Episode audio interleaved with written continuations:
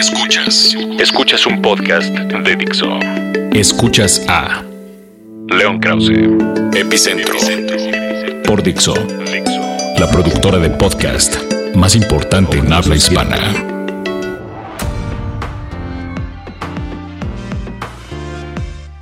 Amigos, ¿cómo están? Me da mucho gusto saludarlos. Bienvenidos una vez más a Epicentro.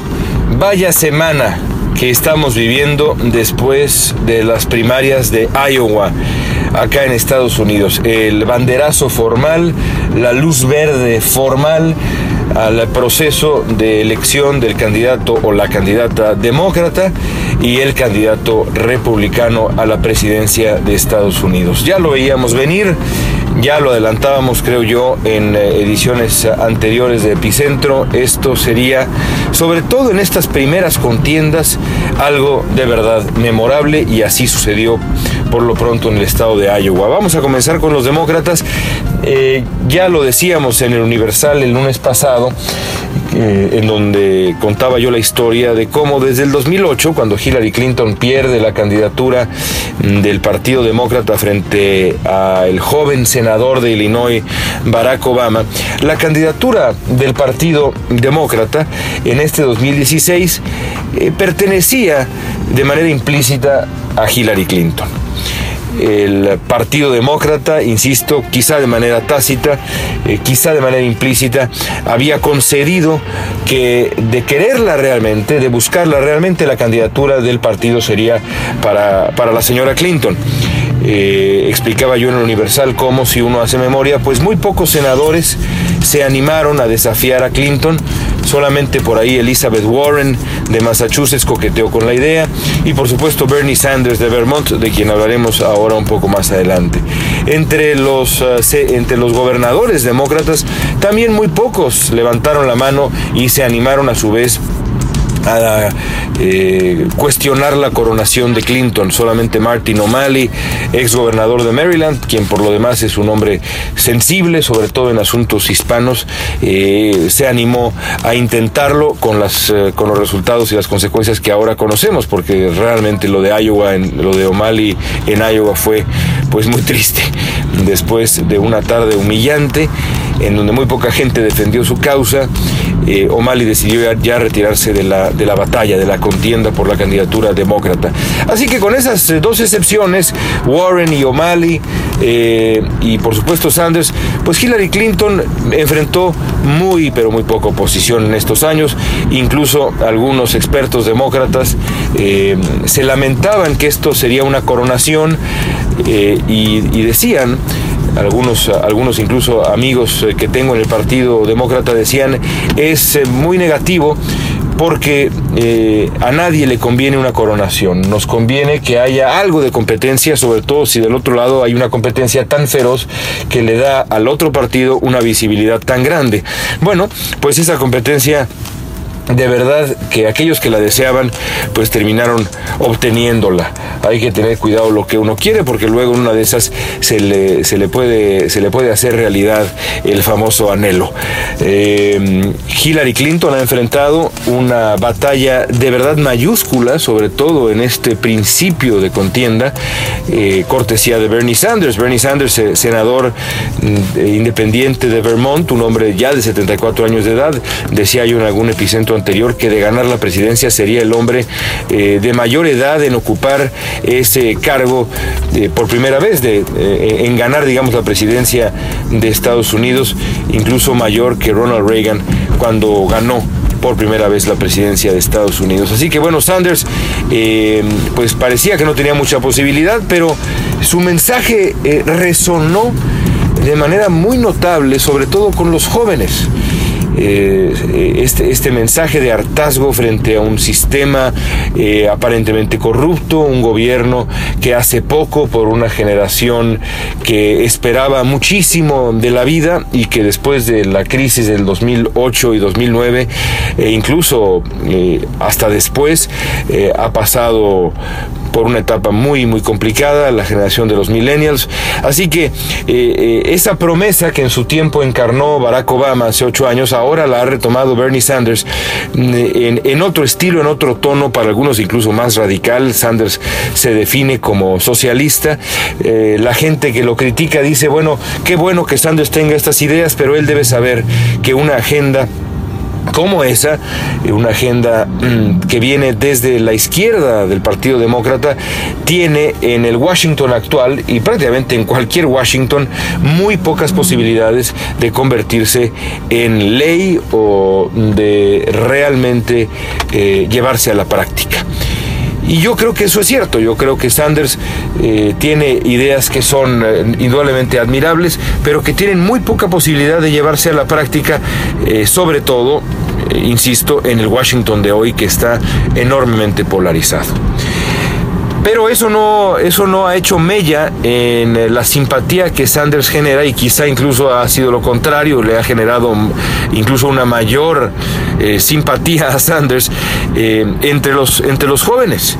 De cuando acá las consideraciones prácticas importan en los votantes más jóvenes, en los votantes que se ilusionan, en los votantes más idealistas, incluso más románticos, pues eh, realmente ha importado poco. Y así se han armado candidaturas y carreras políticas muy notables, como en parte, pues sí, la de Barack Obama.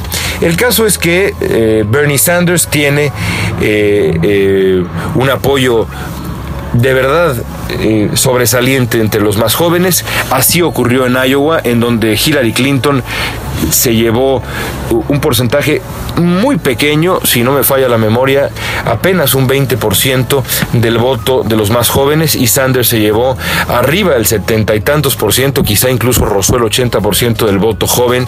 Eh, y si lo piensan ustedes es algo pues eh, que, que de verdad debe dar pausa, es decir, cómo es que un hombre de 74 años de edad eh, con, con, una larguísima carrera en el servicio público puede tener ese, ese atractivo para los votantes más jóvenes.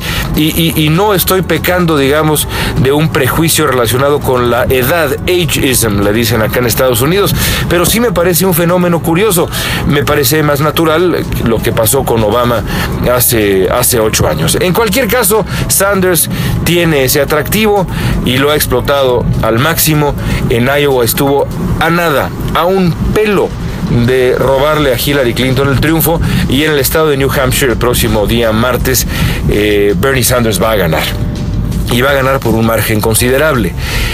El, ah, el resultado al final cuando estemos, digamos, hablando de esto dentro de una semana, el resultado para Hillary Clinton no es ni de lejos el ideal. Evidentemente, nunca es positivo perder en la política.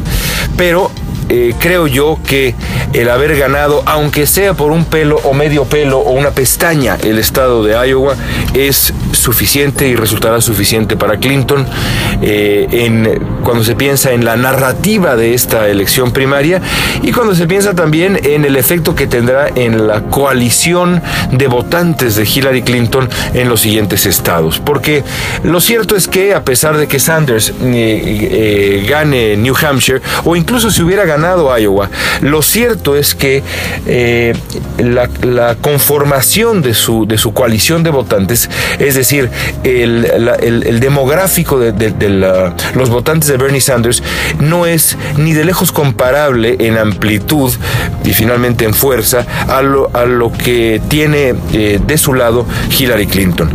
A, Clinton la apoyan eh, las minorías, tiene el apoyo de la minoría afroamericana, tiene también en teoría y creo yo que también en la práctica, y lo vamos a ver en el estado de Nevada y en otros más, el apoyo de los hispanos. Y eso debería garantizarle a Clinton, como ya se lo garantiza en las encuestas, el triunfo en la enorme mayoría de elecciones primarias de eh, los, las siguientes semanas e incluso los siguientes meses, pero sobre todo el siguiente mes y medio, que creo yo es la época de verdad crucial en ambos partidos.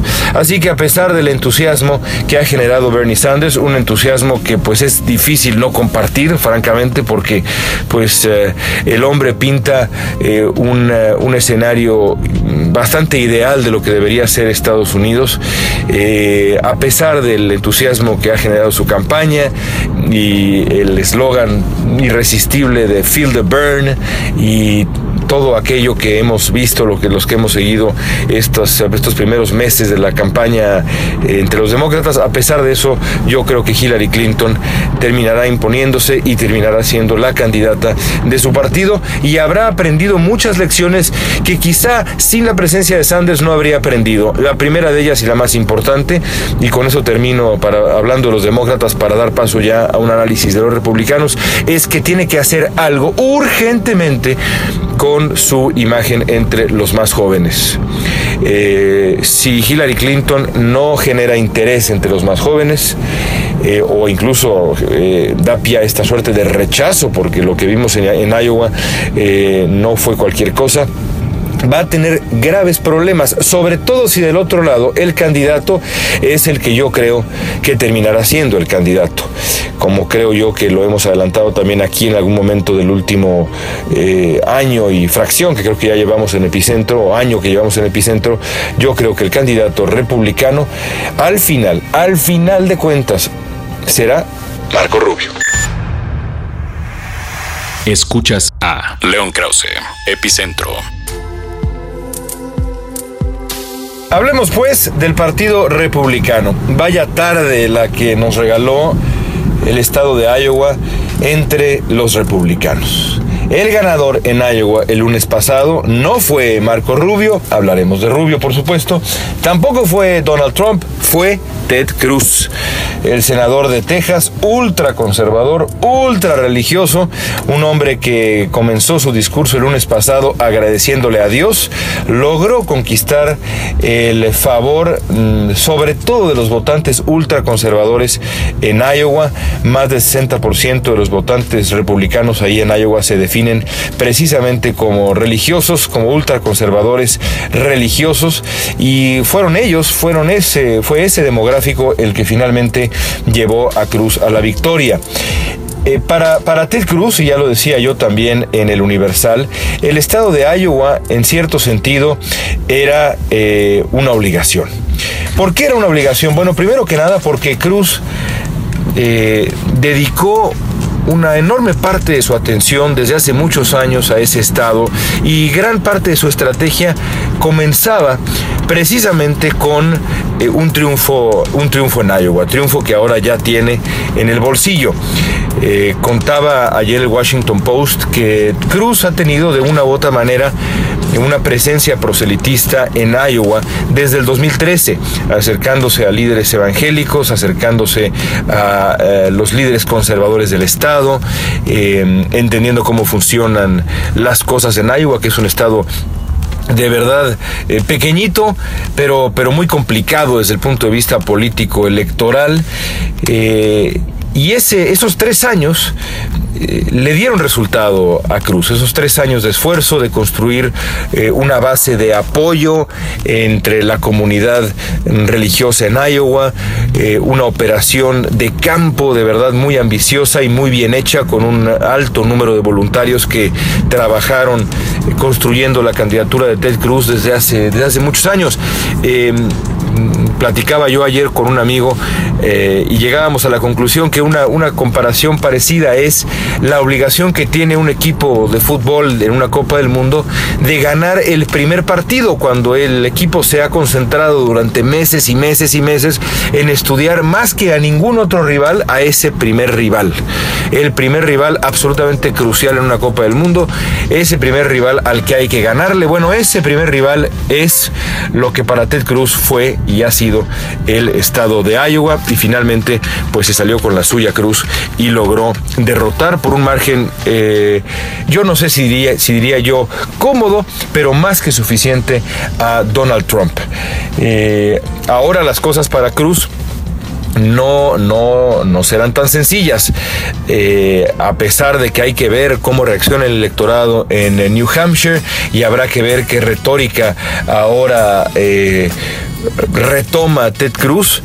Si se mantiene, digamos, en este tono eh, apelando al voto conservador o comienza a moverse hacia el centro, las cosas, incluso nada más desde el punto de vista demográfico, no le van a favorecer a Cruz como le favorecieron en Iowa, porque en los estados eh, subsecuentes eh, la conformación de los votantes republicanos o en muchos de los estados subsecuentes no se, no se, no se, no se compara a la que vimos en el estado de Iowa y que le favoreció tanto a Ted Cruz.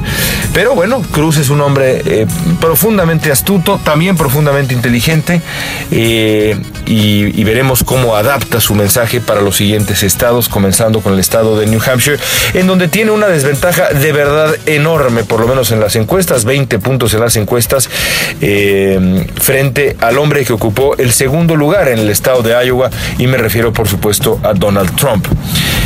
Trump, eh, la reacción de, la prensa conservadora en Estados Unidos, sobre todo aquella que eh, desea con todas sus fuerzas que Trump no sea el candidato, fue una reacción de verdad eh, excesiva.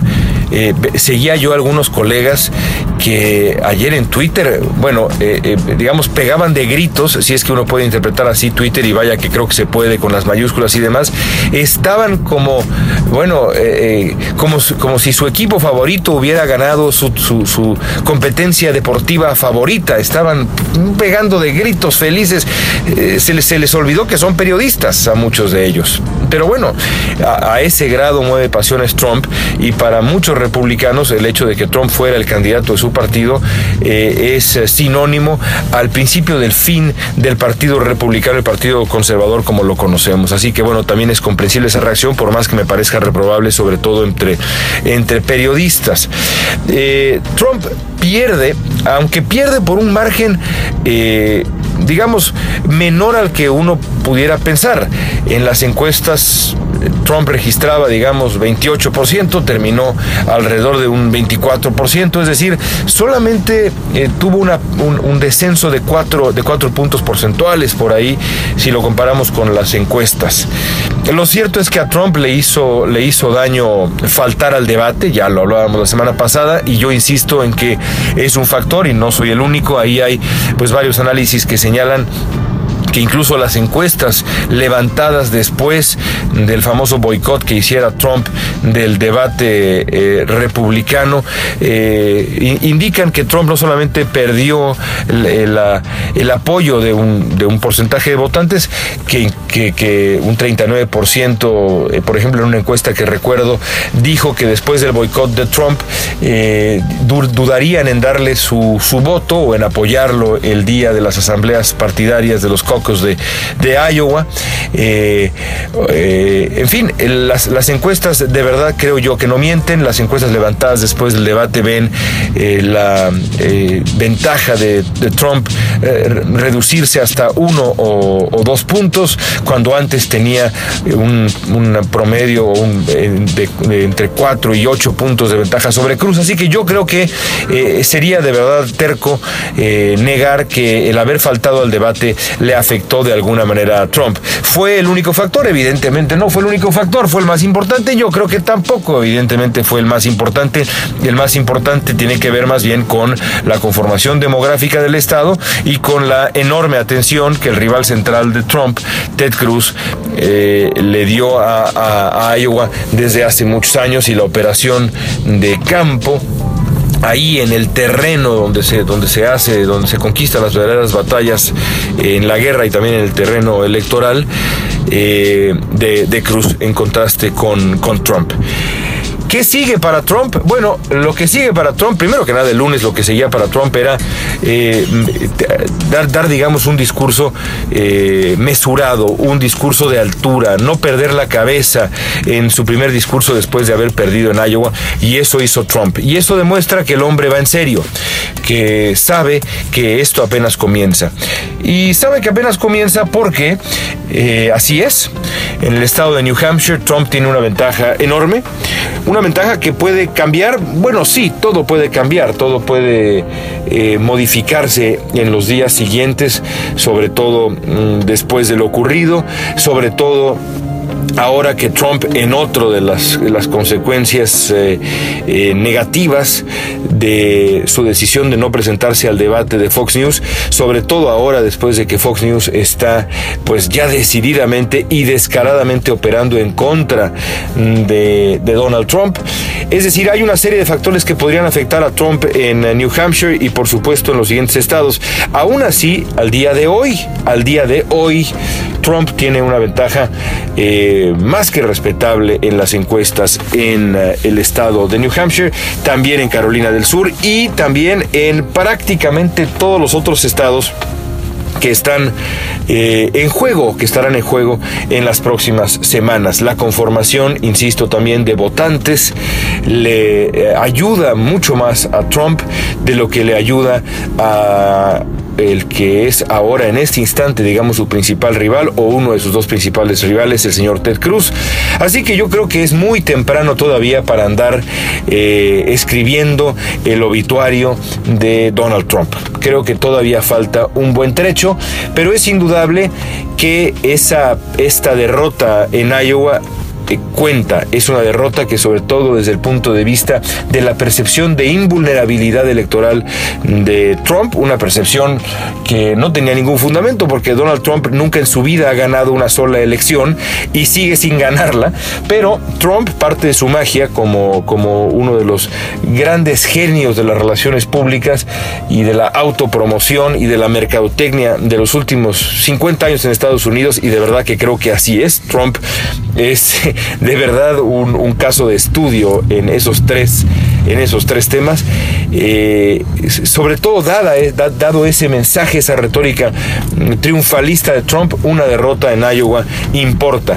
¿Qué tanto importa? ¿Qué tanto se va a traducir en una disminución real en la intención de voto en favor de Trump en los siguientes estados, eso no lo sabemos. Eso no lo sabemos y solamente lo sabremos cuando lleguen esos procesos electorales, comenzando por el próximo martes en New Hampshire. Y antes de despedirnos, antes de despedirnos en este eh, epicentro dedicado exclusivamente en esta ocasión a la elección en Estados Unidos, quiero hablar de Marco Rubio.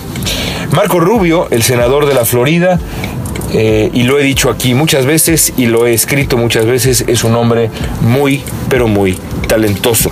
Es, eh, eh, tiene una enorme ambición, es un hombre muy inteligente, es un hombre bien asesorado y es un hombre de una elocuencia incomparable en este, entre estas entre estos candidatos, de, al, menos entre estos candidatos republicanos y también demócratas. Yo eh, les he contado aquí ya antes que en los años que tengo, que ya no son pocos, eh, atendiendo a las distintas convenciones en Estados Unidos, los distintos eh, eventos relacionados con las campañas políticas en Estados Unidos, solamente tres personas me han impresionado como oradores. Solamente a tres personas he visto hipnotizar a la audiencia, al público.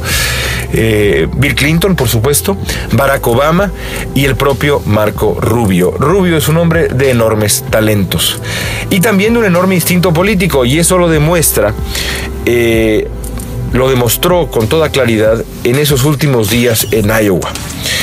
Rubio se dio cuenta que eh, para acercarse a los dos punteros tenía primero que nada que adoptar un poco del tono de Donald Trump. Y en los últimos días, y lo vimos de manera clarísima en ese debate en donde Trump cedió el escenario y al ceder el escenario cedió el espacio retórico, cedió al personaje, se permitió que otras personas ocuparan eh, su personaje y el que lo hizo de manera más hábil, de manera más clara, fue Marco Rubio, a quien vimos muy enojado, muy molesto, con eh, un discurso ahí semiapocalíptico, que tenía todo el sentido, porque ese discurso es precisamente el discurso que le ha dado tan, eh, tan buenos resultados a Donald Trump.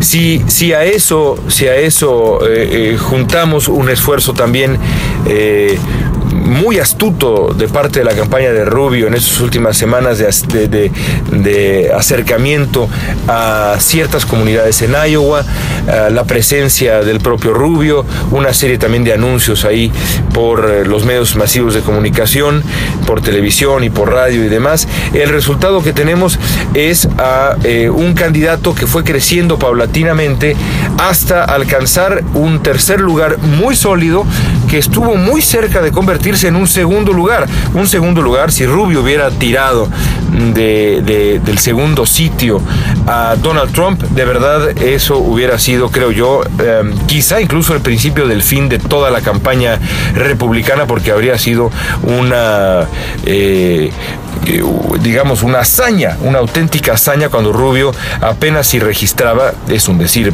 porque sí tenía presencia en las encuestas, pero ni por asomo estaba cerca de estas cifras notables que terminó alcanzando eh, Rubio. El caso es que se quedó en tercer lugar y en eh, la noche del lunes dio un discurso como si hubiera ganado, insisto, pues eh, yo qué sé, eh, el Super Bowl, la Copa del Mundo. habló, habiendo quedado en tercer lugar, como si hubiera quedado en primerísimo lugar. Lo cierto es que quedó en tercer lugar, pero también es cierto que demostró demostró también tener un atractivo muy claro entre los votantes, por ejemplo, más jóvenes, y eh, consolidó su posición, creo yo, Rubio, como la alternativa más clara eh, frente a no solamente Trump, sino también Cruz. Dos hombres que no son queridos por el establishment republicano. Mm, varios eh, aspirantes han, han, buscado quedarse con, con, digamos, esa estafeta, la estafeta del candidato que representa al establishment republicano y ahora parece ser que Rubio lo hará, lo, ha conseguido o por lo menos eh, tiene, digamos, una carta de presentación inmejorable para quedarse con ese puesto, que es un puesto central porque es el que a final de cuentas, creo yo, terminará definiendo la elección. Si, si, si, Rubio logra consolidar ese tercer lugar eh, tan fuerte, tan firme en, eh, en, Iowa y lo logra traducir en los siguientes estados, eh, logra, logra convertir en, los siguientes estados este tercer lugar eh, en eh, algo mejor incluso, ¿no? Si logra despuntar en otros estados, entonces podrá quedarse, insisto, con, con, ese puesto como de alternativa central frente a Cruz y Trump. y creo yo que al final la batalla terminará siendo entre Cruz y Rubio y será una batalla entre dos senadores eh, que son por lo menos nominalmente hispanos, aunque no defienden ni de lejos la agenda hispana, si por agenda hispana entendemos la agenda que le importa a la eh, mayor parte de la comunidad hispana estadounidense, aquellos de origen mexicano, de aquellos de origen centroamericano, ciertamente no a aquellos de origen eh, cubano. Pero son dos hispanos y ellos terminarán disputándose la candidatura, la candidatura republicana. ¿Quién ganará la candidatura republicana? Bueno, es por supuesto tempranísimo todavía para, para decirlo y es incluso arriesgado.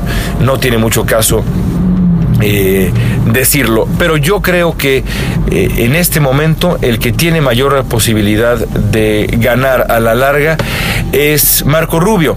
Pero hay, hay muchos, eh, muchas dudas todavía. Hay muchas variables que no conocemos. Por ejemplo, ¿qué va a pasar cuando Donald Trump finalmente deje, si es que así ocurre, pero vamos a suponer que sí ocurre así? ¿Qué pasará cuando Donald Trump finalmente se retire de la contienda? ¿Qué pasará con ese enorme porcentaje de votantes que acompañan a Donald Trump. ¿Se irán con Cruz o se irán con Rubio? ¿Qué pasará, qué pasará incluso antes con los votantes de alguien como Ben Carson, que en Iowa tuvo un muy respetable 9%? ¿Qué pasará con los otros votantes de los otros candidatos que aunque sean porcentajes menores van sumando? Eso sin duda alguna será parte del cálculo eh, y lo iremos viendo, iremos viendo cómo se resuelve en las próximas semanas o meses. La siguiente parada, insisto amigos, entre demócratas y republicanos es el estado de Nueva Hampshire, de New Hampshire, el próximo día martes. Y aquí estaremos para platicarlos, para platicarlo con ustedes. Les prometo que el siguiente epicentro no se concentrará nada más en la política estadounidense, pero bueno, tenía yo que sacar todo esto que quería yo compartirles y decirles después del muy interesante, muy emocionante principio de eh, el proceso electoral en Estados Unidos, en el estado de Iowa, el lunes pasado. Gracias por su atención, gracias por su paciencia, que hoy eh, nos concentramos nada más en un solo tema. Nos escuchamos la próxima semana y muchas gracias.